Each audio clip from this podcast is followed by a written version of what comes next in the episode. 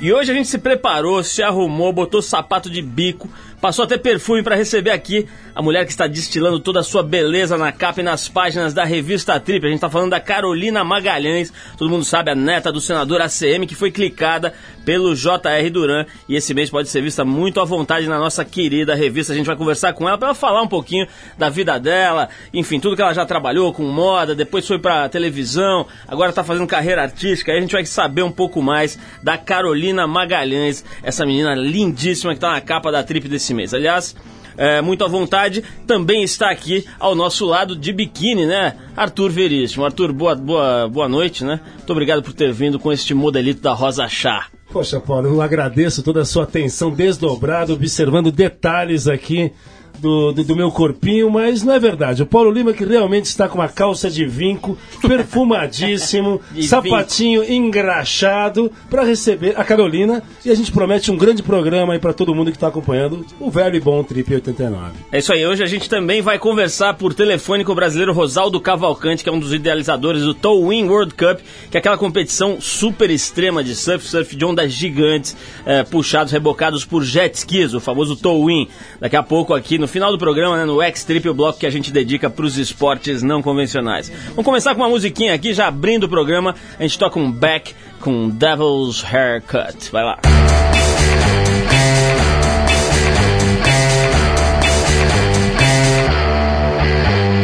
Something's wrong cause my mind is fading And everywhere I look there's a dead end waiting Temperatures dropping at the rotten oasis, stealing kisses from the leprous faces.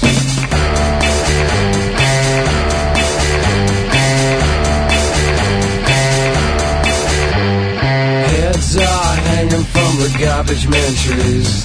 Mouthwash, jukebox, gasoline. A poor man's pockets. Smiling eyes ripping out of his sockets.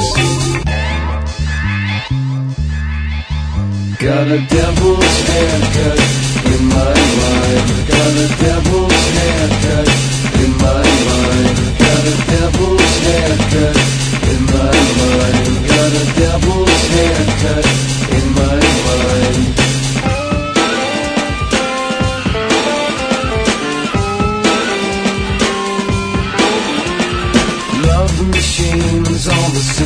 Sympathy crutches. Discount orgies on the dropout buses. Hitching a ride with the bleeding noses. Coming to town with the briefcase blues. Got a devil's haircut in my mind. Got a devil's haircut in my mind. Got a devil's haircut in my mind. Got a devil's haircut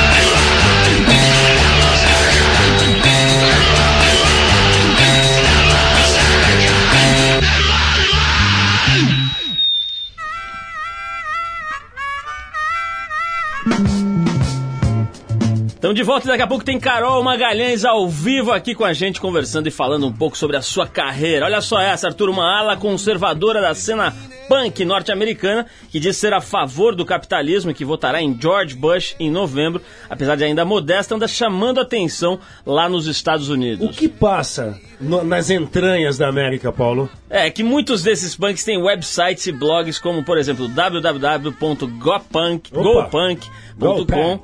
ou www.antiantiflag.com. Eh, nesses sites eles pregam suas ideias conservadoras e retrógradas até certo ponto. O personagem principal de uma reportagem publicada no caderno de estilo do New York Times é Nick Risotto. É um risoto. Sim. Nick Risotto. É italiano ele. O Nick Risotto, um jovem de 22 anos que escreve ensaios denunciando Michael Moore, o diretor Michael de Tiros Moore. em Columbine, e a propaganda de esquerda. Cerca de 200 bandas que se consideram punks de verdade se reuniram recentemente e formaram uma coalizão chamada Punk Voter, pedindo para que os fãs votem contra Bush nas próximas eleições. Por trás da Punk Voter está Mike Burkett, também conhecido como Fat Mike, da banda NoFX. Ô Paulo, eu acho que você acompanha, vai nos cinemas, eu acho que essa polêmica do, do- desse filme grandioso do Mel Gibson, que é a Paixão de Cristo, mas todo mundo não percebeu um baita filme que está em cartaz do Tim Burton, que é Big Fish, você viu? Ainda não vi nenhum dos dois e pretendo vê-los.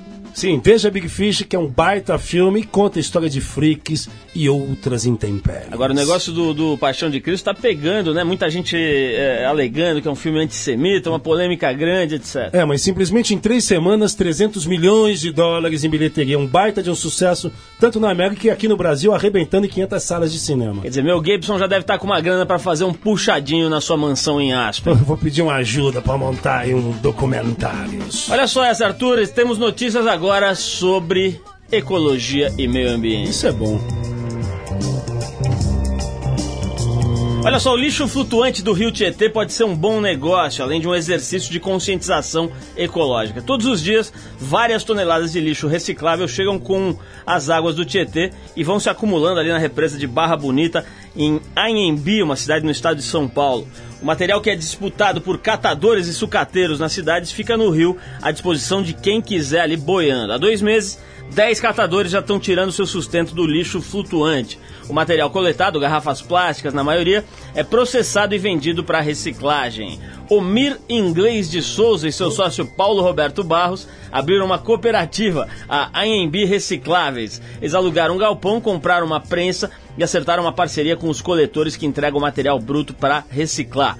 A cooperativa, em fase de criação, pretende alcançar 100 moradores da região que vão tirar seu sustento desse novo negócio. Está aí um bom exemplo de preservação ambiental que gera emprego sem deixar de ser um negócio lucrativo. Quer dizer, o lixo estava ali atrapalhando, boiando, enfeiando e sujando. De repente alguém vai e com um pouco de criatividade e trabalho consegue transformar aquilo em limpeza e também em lucro. É isso aí.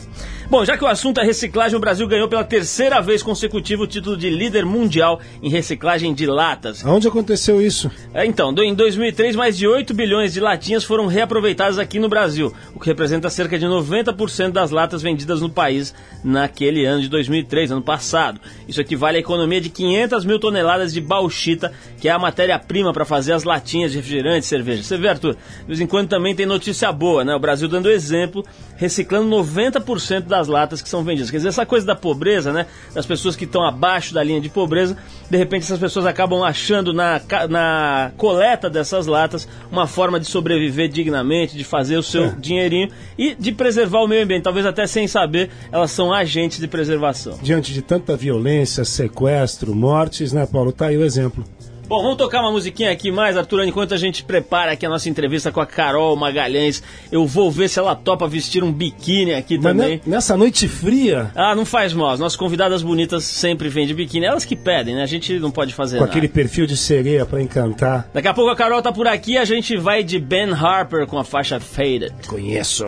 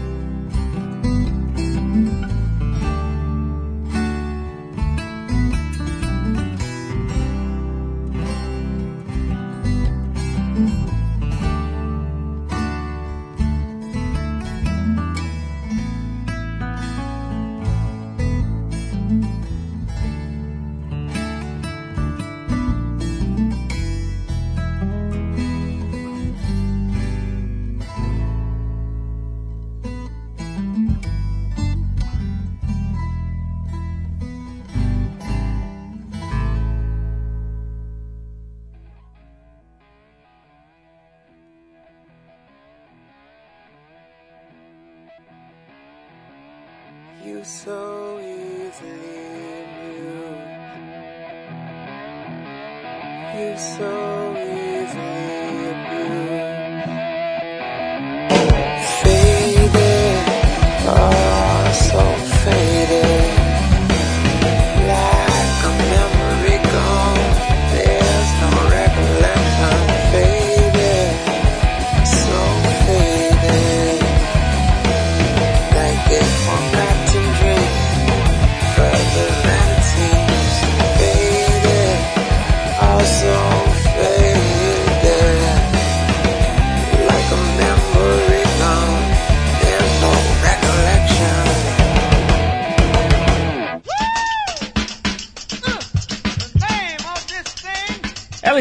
capa da trip desse mês, na flor dos seus 25 aninhos, resolveu mostrar a cara e tentar a tão cobiçada carreira no mundo do show business. Neta de um dos maiores caciques da política brasileira, o Antônio Carlos Magalhães, ela nunca foi muito fiel ao conservadorismo da tradicional família baiana em que nasceu.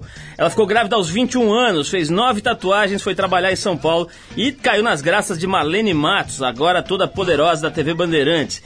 Na época ela estava na Globo e levou a Carolina para o programa Jovens Tardes. Estamos falando, da, obviamente, da Carolina Magalhães, que a gente já anunciou aqui desde o começo do programa.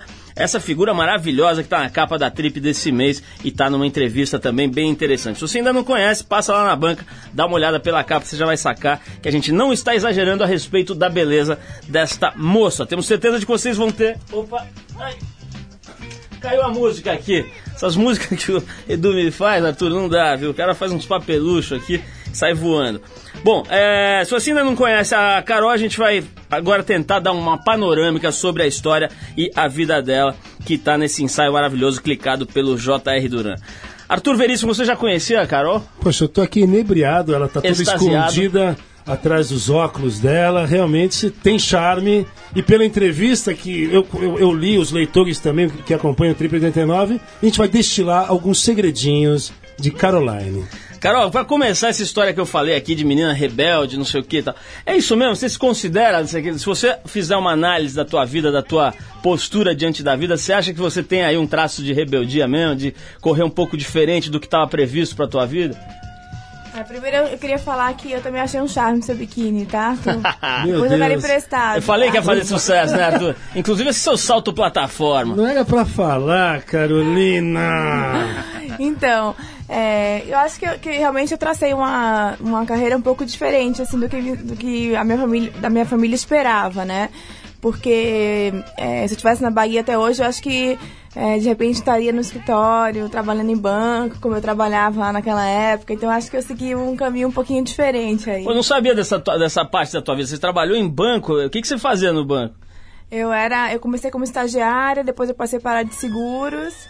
E aí logo depois eu saí. Eu fiquei um ano lá no Citibank. Devia fazer fila de executivo querendo depositar uma verba ali com você, fazer qualquer coisa ali com você. Ou fazer né? uma nova aplicação.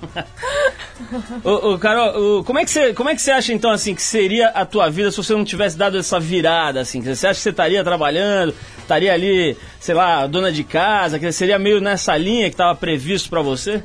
É, dona de casa, acho que não. Acho que eu estaria trabalhando, é, mas uma coisa totalmente diferente lá na Bahia. Talvez eu continuasse em banco, porque eu estudei economia. É, nessa linha, assim, mais, mais careta. E, agora, essa, essa história de ter ficado grávida com 21 anos, quer dizer, não é também que você era tão nova. A gente vê hoje meninas ficando grávidas bem mais novas. Bem, é, agora, com 21 anos, digamos que você ainda não fez um monte de coisa. Quer dizer, a pessoa ainda tá, vamos dizer, com o avião na, na pista ali para decolar e de repente vem um filho. Como é que foi essa, essa mudança na tua vida aí aos 21 anos? É, eu acho assim que foi a coisa mais importante que aconteceu na minha vida, porque é, primeiro porque meu filho eu amo ele de paixão, né? Foi o meu mel- melhor presente que eu ganhei. E segundo porque eu acho que é, me ajudou a amadurecer assim várias coisas e como tudo na minha vida sempre aconteceu muito cedo, isso foi mais um fato e me ajudou a amadurecer. Eu vejo minhas amigas hoje de 26, 27, desesperadas para ter filho, para casar. Eu tô com minha vida, já tenho meu filho, já aconteceu tudo antes, agora eu só quero dedicar ao meu trabalho mesmo. Mas é, é- é um outro- uma outra parte, é, é uma outra faceta da sua vida. É, as viagens, como é que é? É, é- a Bahia, outros lugares secretos que existem na Bahia. Dá pra você falar pra gente? Do seu estado? Você quer ir junto, né? Não, Arthur? não, onde que é legal lá na Bahia? Porque é um estado enorme. E você deve conhecer profundamente lá, ou não? É, só que aquela passagem que você pediu lá, aquele lá, hospedagem no hotel de graça lá, não vou te arrumar não. Por Eu favor. adorei, a Carolina está revelando toda a verdade sobre Arthur Reis. Ela Muito me deu obrigado, simplesmente, Carol. ela é baiana, mas me deu um uma paulistinha aqui na minha, na minha canela. Mas aonde que é Secret Points lá na Bahia? Ah, olha. Lençóis, aonde que é legal na É, Bahia? então, Lençóis é muito legal ser no meio do ano, pra quem gosta de fazer é, programa de aventura, assim, é muito legal. Tem umas cachoeiras que você sobe, Cachoeira da Fumaça, tem Ribeirão do Meio, tem vários lugares. E tem os outros lugares que são é, maravilhosos, né, na Bahia, que é Itacaré, daí tem Porto Seguro, Praia do Forte, daí tem um monte de coisa. Ela conhece.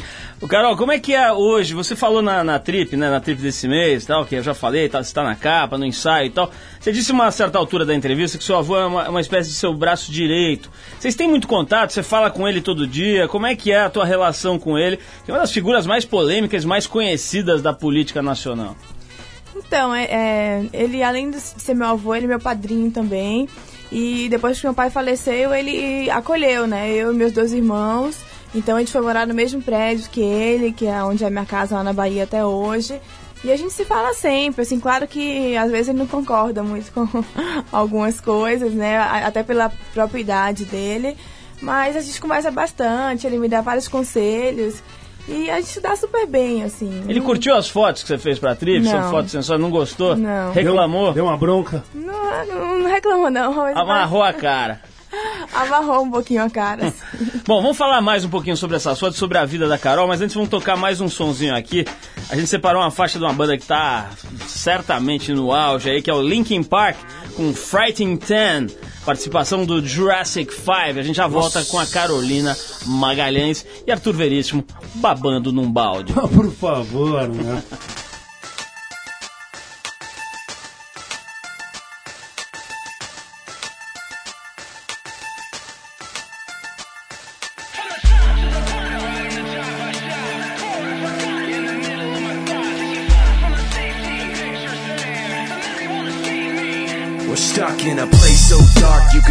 See the manner of matter that splits with the words I breathe. And as the rain drips, acidic questions around me. I block out the sight of the powers that be and duck away into the darkness. Time's up, I wind up in a rusted world with eyes shut so tight that it blurs into the world and pretend. And the eyes ease open and it's dark again.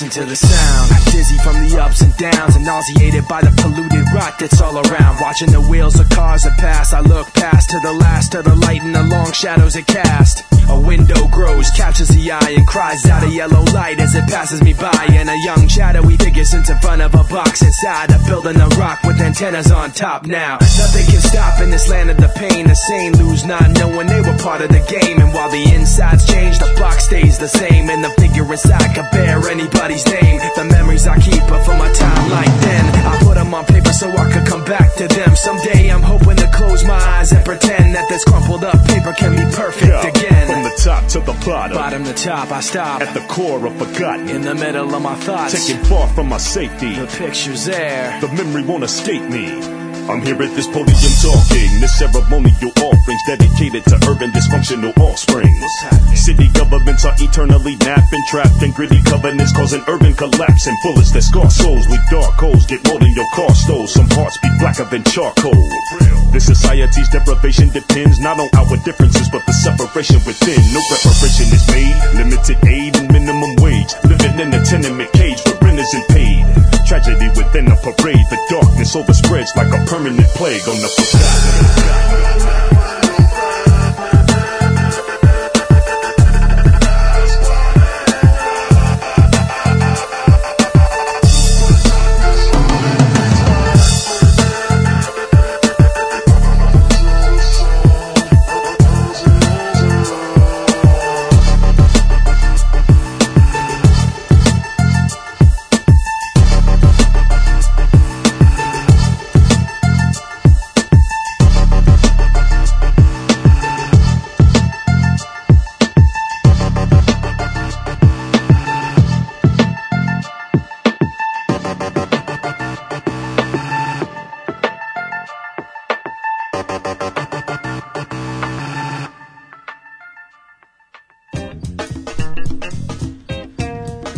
Se você ligou o rádio agora, fez a coisa certa, porque esse é o Trip a gente tá conversando com a Carolina Magalhães, capa da edição desse mês da revista Trip, uma das meninas mais bonitas, que aliás tá também numa capa de uma revista de ginástica, aí tá toda gata nessa capa, dando os segredos de sua beleza e tal. Mas é o seguinte, antes de voltar a falar com a, com a Carol, a gente vai contar pra vocês uma notícia, digamos, um pouco pitoresca, Arthur. O que passa nesse mundão? A Igreja Anglicana anunciou a criação da I-Greja, primeira paróquia virtual do mundo, segundo Richard Thomas, O Thomas? sim, diretor de comunicação da Diocese de Oxford. I know about Tom Thomas. Então, você tá parecendo o Taumaturgo Ferreira naquela próprio. novela. Bom, então, o Richard Thomas, que é diretor de comunicação da Diocese de Oxford e dono da ideia, A igreja virtual. é, ele diz o seguinte: a igreja virtual pretende criar uma comunidade cristã para quem quer explorar a religião, mas não pode ou não quer frequentar uma congregação local. Outro público dessa nova ideia são os fiéis que têm a agenda cheia não tem tempo para ir à igreja e ou viajam muito, como o Arthur Veríssimo, Obrigado. que poderiam acessar a i-igreja em qualquer lugar do mundo nos seus laptops. Opa. Ou seja, você leva uma capela virtual no seu laptop. Para ocupar o espaço de web reverendo, a Diocese procura candidatos que tenham familiaridade com a internet e que possam estar disponíveis para os seus fiéis online. Arthur, você gostaria de ser um Padre Marcelo da internet? Olha, Paulo, eu já tentei por diversas formas ser, sabe, curandeiro, xamã, é, sacerdote hindu. Eu vi que essa vertente não, não dá muito certo, continuo na minha batida solitária pela vida. 100 anos de solidão. Sim. Vamos voltar aqui para conversar com a Carol. Carol, me conta um pouquinho da tua experiência na televisão, né? De repente, eu acho que foi, que eu saiba, foi teu primeiro trabalho, assim, pelo menos de projeção maior. Você já cai logo num programa da Globo, né? Um programa Jovens Tardes e tal.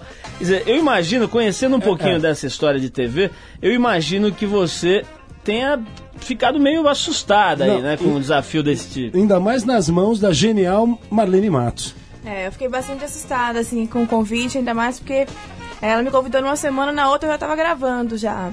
E ela tinha perguntado se sabia cantar, e eu falei, não, né, mas eu posso aprender. Dançar e tudo, então realmente eu fiquei bem nervosa, assim, mas a Marlene é uma pessoa maravilhosa, assim, que passa bastante segurança, e isso me ajudou bastante, assim.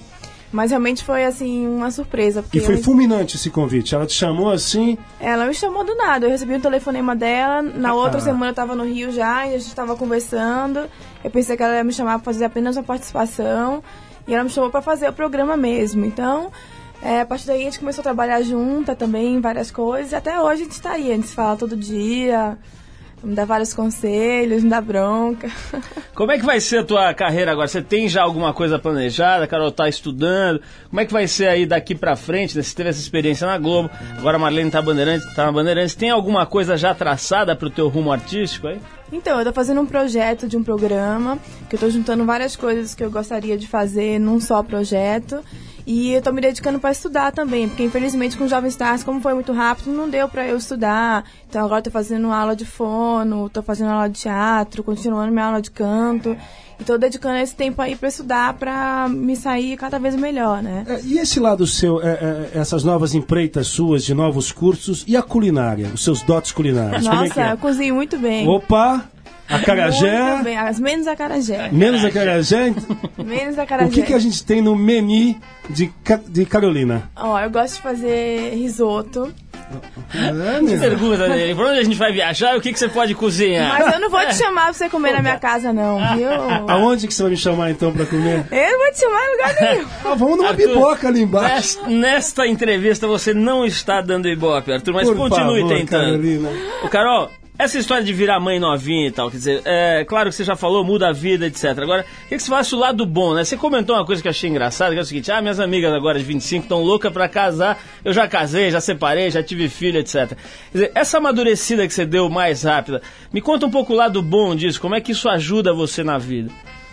Então, eu acho que é, é por ter tido filho muito nova, é, eu, eu, eu vivi coisas assim que, que minhas amigas, por exemplo, não, não, não viveram ainda. Então, assim, mesmo eu tendo vontade de. Eu sou super nova, tenho 25 anos, sou adolescente, me considero ainda uma, uma adolescente, eu tenho vontade de sair, de ir pra balada. Mas ao mesmo tempo eu tenho meu lado mãe também, que é, que é maravilhoso. Assim, eu poder passar um final de semana com meu filho, é, levar ele no parque, levar e buscar meu filho na escola. Então são essas coisas, assim, que eu acho que, que Mas tem, mudam tem, uma- bastante. tem umas horas que você fica meio querendo botar ele numa caixa e mandar pro, de navio pra Bahia, tal, pra você poder ficar soltinho, assim, não tem umas horas que... Quando, quando ele, quando ele começa a gritar muito, eu falo, mãe, você não quer deixar ele um pouquinho aí, uma semana, se ele fica mais calmo? Ô mãe, vem pra cá. Carol, como é que tá a tua vida em São Paulo? Porque a gente sabe, cada vez São Paulo tá mais punk no sentido de qualidade de vida, cada vez pior, cada vez menos segurança, cada vez mais estresse. Você sai de um lugar como a Bahia, onde você era uma espécie de princesa lá na Bahia, né? Quer dizer, Sinhazinha. tinha uma vida super tranquila, super legal e tal, e vem pra essa loucura aqui de São Paulo. Quer dizer, Por que, o que, que te segura hoje aqui em São Paulo e o que, que você acha que tem de melhor e de pior nessa cidade? Boa pergunta. Então, eu acho que Obrigado, é, no começo, quando eu vim morar aqui, eu achava que é, sempre achava que eu ia voltar. Ia de- mais um mês, eu dizia, não vou aguentar, não vou aguentar. Mas hoje em dia eu adoro São Paulo, porque eu acho que aqui é o lugar onde tudo acontece. É claro que assim, de vez em quando a gente enche um pouco o saco, quer pegar um avião, passar uma semana na Bahia e voltar. Porque aqui também é uma cidade de estresse, é aquele corre-corre o dia inteiro. Mas eu não voltaria pra Bahia agora, eu ficaria em São Paulo. Eu acho que aqui também tem várias coisas legais pra fazer. Tem um lado cultural da cidade também, que é muito legal. E essas coisas, assim, eu acho que como aqui é onde tudo acontece, é difícil depois que você sai de uma cidade pequena, que nem a Bahia, que as coisas ainda estão acontecendo, pra vir pra São Paulo, assim. Então eu acho que é difícil voltar agora, assim. Voltar, eu não acho que eu não voltaria mais. Ô, Carol, essa coisa da, da tua beleza, né? Você falou outro dia, ah, eu era muito feinha. E pode escrever aí, acho que foi no jornal que eu li, você falou assim, ah, pode escrever aí que eu era muito feinha, né? Até quantos anos? É difícil de acreditar, pra começar. Segundo, eu queria saber o que, que você faz hoje pra, é, enfim, ter corpo bonito, ficar legal, quer dizer, quais são os seus segredos de beleza? Manter a plenitude. Eu não era feinha, não, eu era muito feia. É mesmo? Meu cabelo era igual do Titãozinho Chororó. Mentira! Juro. Quem deu esse trato? Era um mullet. Aonde que, quem, é, quem tem a fórmula mágica? Passa? É verdade, toda vez que eu vou, que eu vou viajar pro exterior, eu chego na alfândega, assim, os caras olham minha porta do passaporte e começam a rir. olham pra mim assim e falam, não é você. Não, mas assim, eu acho que eu sou vaidosa, mas, mas assim, não, não- também não é exagerado. Assim, eu faço ginástica porque eu gosto todos os dias. Agora eu tô querendo fazer yoga. E assim, e é isso, assim, eu, eu me cuido, minha alimentação também, eu como, como besteira, mas um dia eu como mais, outro dia eu como menos, vou, vou medindo aí as coisas. E assim, na- nada no exagero, assim, tudo no limite, tudo tipo meio que moderado. assim. Controlado. Ô, Carol, vou querer saber um pouquinho do seu descontrole. Você falou agora do, do lado controlado. Vou querer saber do seu descontrole. Vou querer saber de moda depois dessa música que a gente vai tocar agora aqui, que é do Stone Temple Pilots. E a faixa se chama. Poderia ser, inclusive, adaptada aqui como uma espécie de legenda para a entrevista da Carol, que é Big Bang Baby. Vamos lá, Stone Temple Pilots.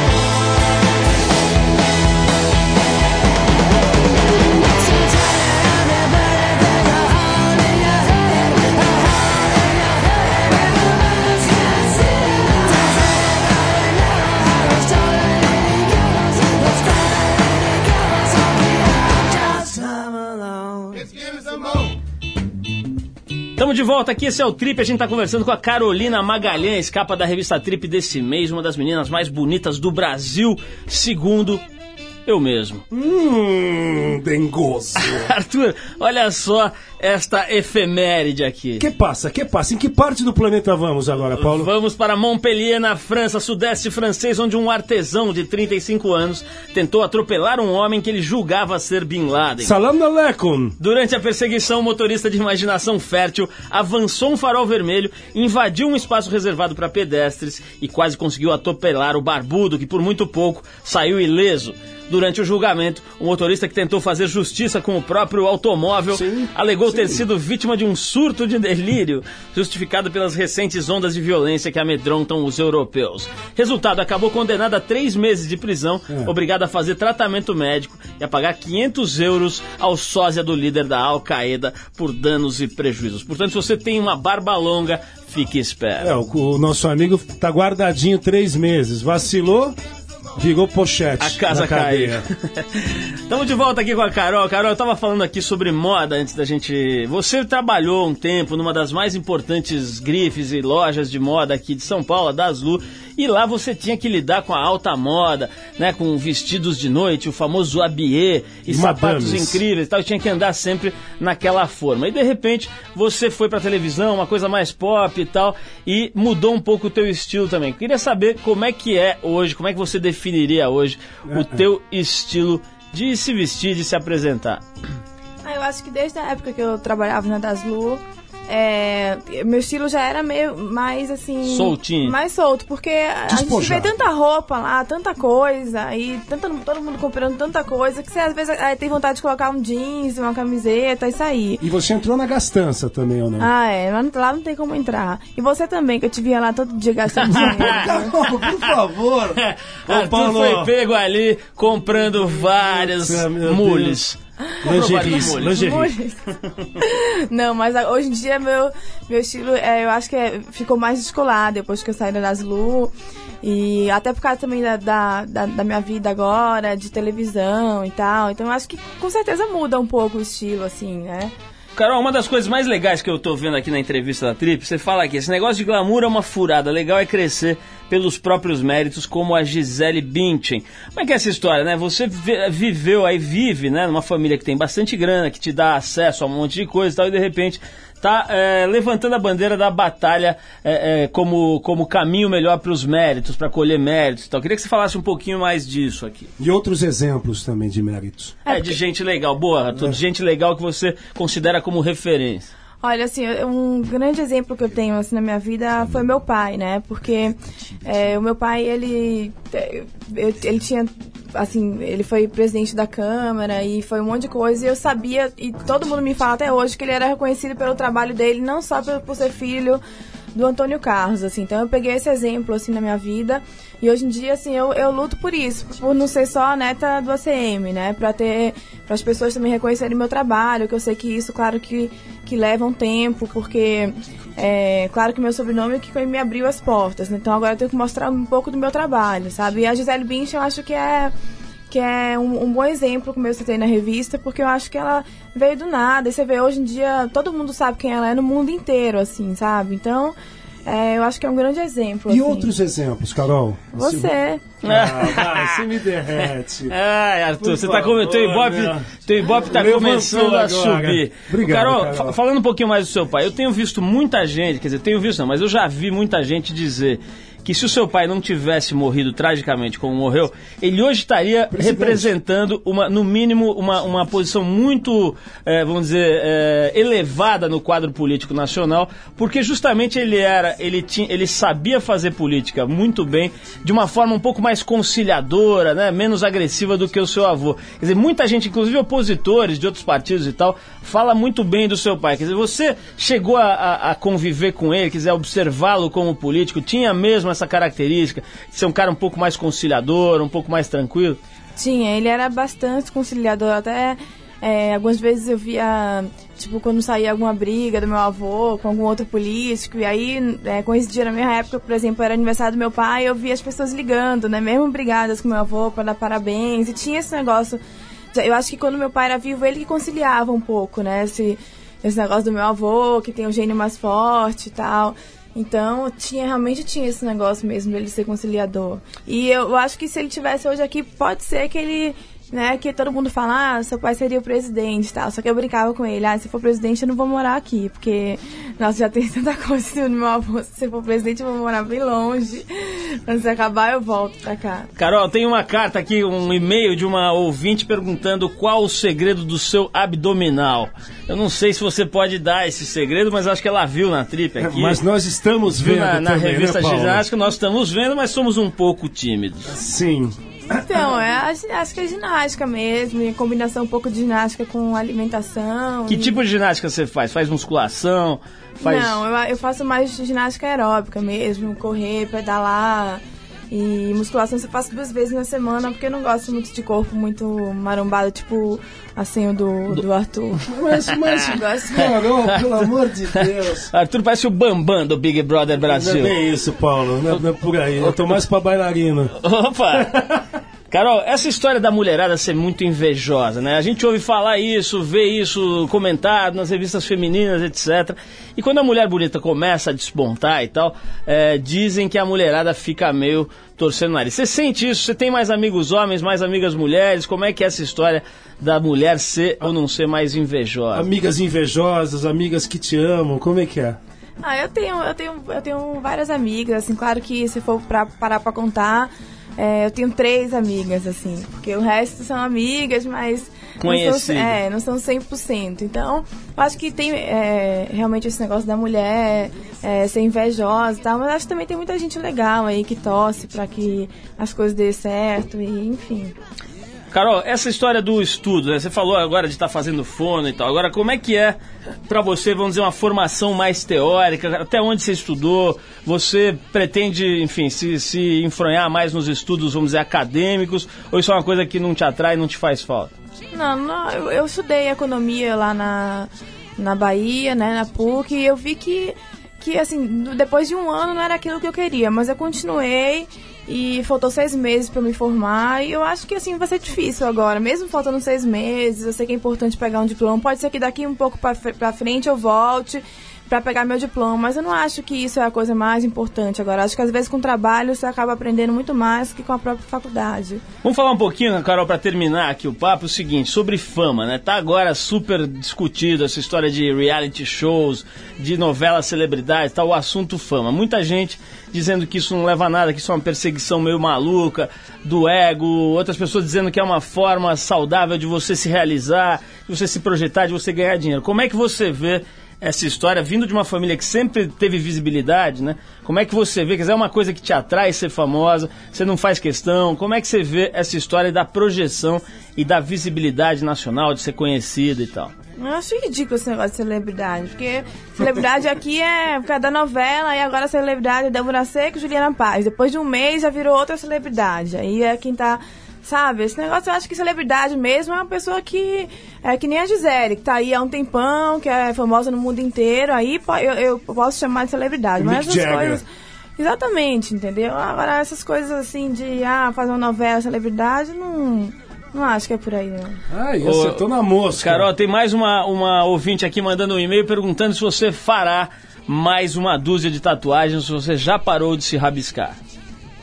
Não, eu já parei, mas quem sabe não vem um novo pretendente aí, eu não resolvo escrever o nome. Então, Falou olhando pro Arthur! Vamos trocar. Meu Deus do céu. Ah, Falou olhando pro Arthur, ele tem um nome curto, não vai gastar muita tinta, a tatuagem sai barata. Não, mas eu vi que ela tem uma estrela no ombro e eu tenho aqui as minhas coisas também no ombro. Será que a próxima no ombro será igual?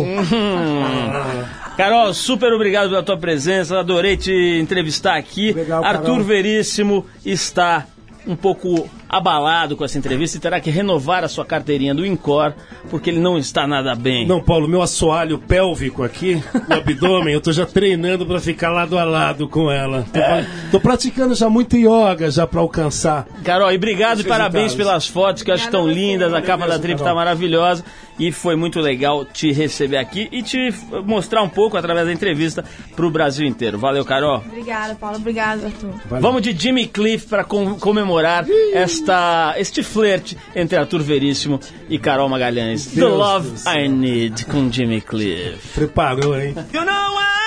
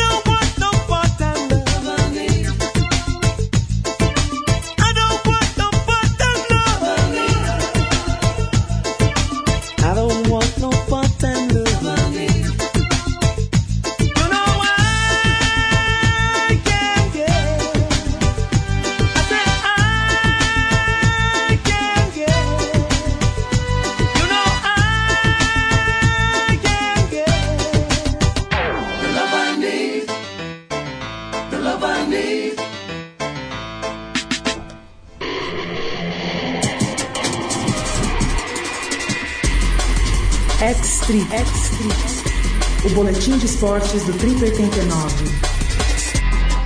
Bom, e hoje no X-Trip a gente tem uma presença importante. Ele já foi surfista profissional, mas sua maior contribuição ao esporte foi mesmo nos bastidores do surf mundial, como jornalista e agora como organizador de eventos. Há mais ou menos 20 anos ele já trabalhava na mídia impressa voltada exclusiv- exclusivamente ao surf. Depois de participar da fundação e ser editor da revista Alma Surf, ele se mudou para o Havaí, em parceria com o estúdio Mega, idealizou e organizou o Towin World Cup em Jaws. A temporada havaiana de 2001-2002 ficou marcada pelo primeiro campeonato mundial de surf rebocado, que foi vencido pela dupla Rodrigo Rezende e Garrett McNamara. Mas nas duas temporadas posteriores, as ondas de cerca de 60 pés de face, alguma coisa aí perto dos 20 metros, que bombaram na primeira edição do evento, não se repetiram no período previsto para o campeonato e ele acabou não acontecendo. No X-Trip de hoje, a gente conversa por telefone com o idealizador de uma das competições mais extremas do mundo, Rosaldo Cavalcante.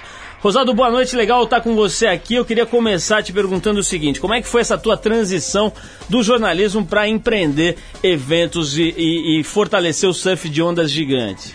Bom, primeiro, é, dar boa noite para os ouvintes da, da Trip FM, do programa Trip 89. E é, boa noite para você também, Paulo. Tempão a gente não se fala.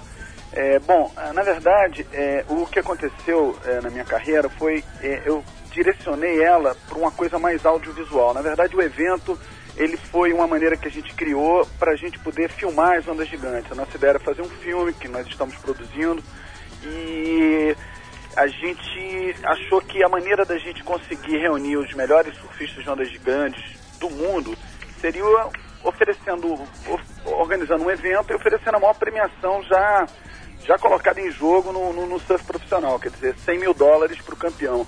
Também era uma coisa que eu tinha sempre na minha cabeça, pelo meu background como surfista. Eu vejo sempre que os surfistas até hoje não são valorizados, né? O, o esporte precisa ver ídolos ricos e não ídolos pobres. Então, eu sempre imaginei que um dia o surf, um surfista ia levantar um cheque de 100 mil dólares, quer dizer, uma coisa é, é, é, é, simbólica, né? Se- ultrapassar a- a- esse valor de 100 mil dólares como prêmio. Então, é, tudo isso junto, é, ainda mais, sem dúvida nenhuma, com o patrocínio dos Estúdios Mega, é, criou as condições necessárias para que nós, eu digo nós, um, um- um grupo de brasileiros, pudéssemos é, colocar é, em prática a, a nossa ideia, né, o nosso sonho de, de, de ver o surf brasileiro é, criando alguma coisa inédita no mundo. Ô Rosaldo, essa- essas competições de ondas grandes já, quer dizer, o cenário das ondas grandes, o Towin, já conseguiram uma grande coisa que foi projetar o nome de brasileiros como Rodrigo, Heraldo, Bulli e outros, Silvio Mancusi agora, o Romeu Bruno, já estão, eh, vamos dizer assim, bastante conhecidos no mundo inteiro. Recentemente as revistas eh, brasileiras estão publicando eh, fotos de ondas incríveis, muito grandes mesmo e tal. Você acha que o surf de ondas grandes consegue uma proje tende a conseguir uma projeção maior? Quer dizer, a gente pode imaginar que independente do prêmio da competição que você está organizando, esses atletas possam a vir, ser- a vir a ser remunerados eh, dignamente, quer dizer, com valores mais significativos já a partir dessa projeção que eles conseguiram, ou continua aquela pindaíba, aquela coisa do cara ter esses feitos, conseguir essa projeção e não ter um centavo no bolso? Bom, eu acho que é o seguinte, Paulo, o, o surf mundial ele vive agora num um processo que ele está confinado, digamos assim, num gueto. Um gueto que quem tem a porta desse gueto são basicamente três grandes empresas do surf, a Quicksilver, a Ripcool e a Billabong. Se você olhar o WCT, eles patrocinam nove das 12 etapas. Os principais surfistas são patrocinados por essas marcas. Quer dizer, elas dominam o cenário do surf mundial, elas estabelecem os parâmetros, ou seja, parâmetros no sentido de premiação, de sponsorship para os surfistas, né, patrocínio para os surfistas. Eu vejo o futuro do surf é, um pouco diferente. Eu acho que essas empresas vão continuar a patrocinar os atletas, mas o surf precisa buscar o apoio, o patrocínio das corporações, de grandes empresas como marcas de carro, de refrigerantes, cervejas. Essas empresas, assim como acontece nos esportes como golfe, tênis e outros que remuneram bem os seus atletas, eh, elas vão ser capazes de aumentar o nível do prize money, né, da premiação que os surfistas vão receber nesses eventos e deixar essas outras empresas patrocinarem os atletas. Então, acho que essa é a saída do surf. O surf está crescendo muito no mundo inteiro e principalmente no Brasil, assim, eh, como esporte, como eh, estilo de vida. A gente hoje em dia vê eh, meninos, meninas, moços e jovens surfando e eu vejo um futuro brilhante para o surf, que é um esporte que eh, transcende esse conceito de esporte. Ele se, se confunde entre é, é, forma de expressão, arte, estilo de vida. E as pessoas estão descobrindo que o surf realmente não é uma coisa só física, ela é mental, espiritual. Oswaldo, falando um pouquinho do aspecto, vamos dizer, da, físico do surf de ondas gigantes, né? A gente viu agora, como eu disse, as fotos da, da última temporada, os caras descendo onda de 60, alguns falam em 80 pés, realmente ondas gigantescas. E a gente viu, por exemplo, o episódio com o João Maurício Jabur, né? Que deslocou o ombro, uma, uma imagem, inclusive foi pro ar pela televisão, é, uma imagem muito forte dele deslocando a musculatura peitoral e tal. É, teve aquele acidente com o Bully há um tempo atrás, a gente até falou com ele no hospital aqui no programa. Quer dizer, você não acha que, em que pese toda essa evolução do esporte, dos equipamentos, dos jet skis, da técnica de salvamento, você não acha que os caras estão se arriscando um pouco demais? Não tem perigo da gente, qualquer hora, ter um acidente mais grave? Como é que é a tua visão sobre esse aspecto do risco? Eu queria saber se você não acha que às vezes ele está passando um pouco do limite. Eu acho que é o seguinte, essa coisa do risco, do desafio, é uma coisa é, que faz parte da natureza do homem, né? A gente, o homem sempre vai tentar conquistar é, o, o pico mais alto, né? Foi assim na- na- nas grandes escaladas, no, no Everest, e, e- e no surf não é diferente. Eu acho que o surf de ondas gigantes, né? Vamos dizer ondas gigantes acima de 20 pés, ele é o tipo do, do, do, do surf que atrai a atenção de todos, surfistas e não surfistas. Eu acho que você quando repara, vê, assiste alguém praticar o tow-in, se você reparar direitinho, você vai ver que você vê poucas vacas, poucas quedas. Principalmente porque o surfista de tow-in, ele não negocia o drop deitado, ele vem em pé na prancha, quer dizer, facilita muito. O drop, quando você está remando numa onda, é a parte mais difícil, você completar o drop. Então, você vê poucas pessoas caírem no tow-in. Mas, isso não significa que seja um esporte mais seguro. Até, até considero mais seguro pela presença dos jet skis, a possibilidade do resgate e tal. Todo mundo diz que se o Mark Fu, no dia que ele morreu em Maverick, estivesse fazendo tow-in ou tivesse um jet ski na água, ele talvez estivesse vivo até hoje. Mas o que eu acho realmente é que o risco consideravelmente aumenta de acordo com o tamanho das ondas. E para você praticar o tow-in, você precisa saber o que você está fazendo, você tá, tem uma boa prancha, um bom piloto, está treinado com o teu parceiro. E eu acho que isso é muito importante para quem pratica o tow-in hoje em dia, é, é preservar, estabelecer essas regras de segurança e que as pessoas que quiserem praticar esse tipo de esporte não se aventurem sem antes é, se preparar para isso. Eu acho que é, os acidentes acontecem é, em qualquer tipo de esporte, é, o surf não é diferente, e o surf de ondas grandes realmente aumenta o perigo. O que aconteceu nesses últimos três invernos havaianos que eu pude reparar, desde que a gente teve no primeiro ano lá, é que a atitude dos surfistas perante a onda de Jaws vem mudando, eles vêm é, é, tendo uma atitude mais agressiva em relação à onda, e eles vêm se acostumando com aquele tamanho, com aquela quantidade de água, e isso vem causando alguns acidentes. Esse, esse último inverno, no dia 10 de janeiro, que foi um dia que as ondas estiveram muito grandes, a gente não tinha aberto o período de espera do campeonato, por isso nós não realizamos. Ele viu surfistas como João Maurício machucar, teve um acidente sério com, com o músculo do, do- do peito, como você já disse.